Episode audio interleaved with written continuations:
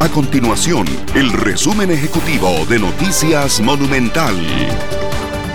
Hola, mi nombre es Fernanda Romero y estas son las informaciones más importantes del día en Noticias Monumental.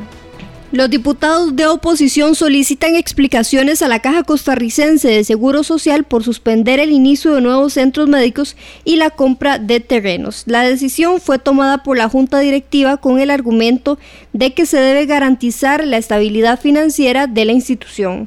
El partido Unidad Social Cristiana solicita a la Caja justificar esta medida. Su jefa de fracción, Daniela Rojas, afirma que se atenta contra la atención oportuna de los costarricenses. El farmacéutico José Carlos Vargas recomienda vacunarse contra la influenza antes de que inicie la temporada de lluvias, ya que según informó se necesitan aproximadamente dos semanas para que el cuerpo produzca los anticuerpos necesarios después de la vacunación.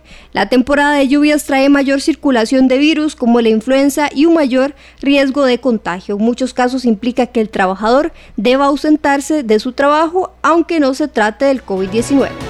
Estas y otras informaciones usted las puede encontrar en nuestro sitio web www.monumental.co.cr. Nuestro compromiso es mantener a Costa Rica informada. Esto fue el resumen ejecutivo de Noticias Monumental.